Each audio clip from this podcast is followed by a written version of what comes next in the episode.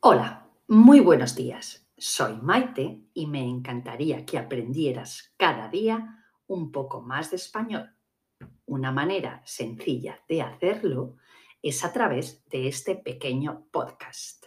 Empecemos. No todos los años tenemos una buena cosecha de olivas. Este año, al ser par, es una cosecha menor. Comenzamos poniendo enormes redes en el suelo para así recoger las olivas fácilmente. Y a continuación vareamos las ramas con palos, normalmente de madera, para que caigan la máxima cantidad de olivas posible.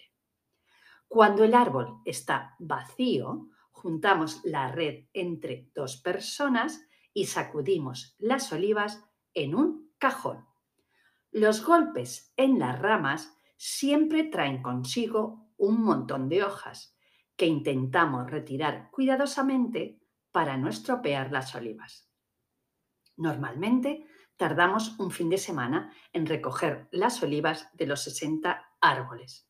No es un trabajo muy duro, pero sí acabas agotado al final del día.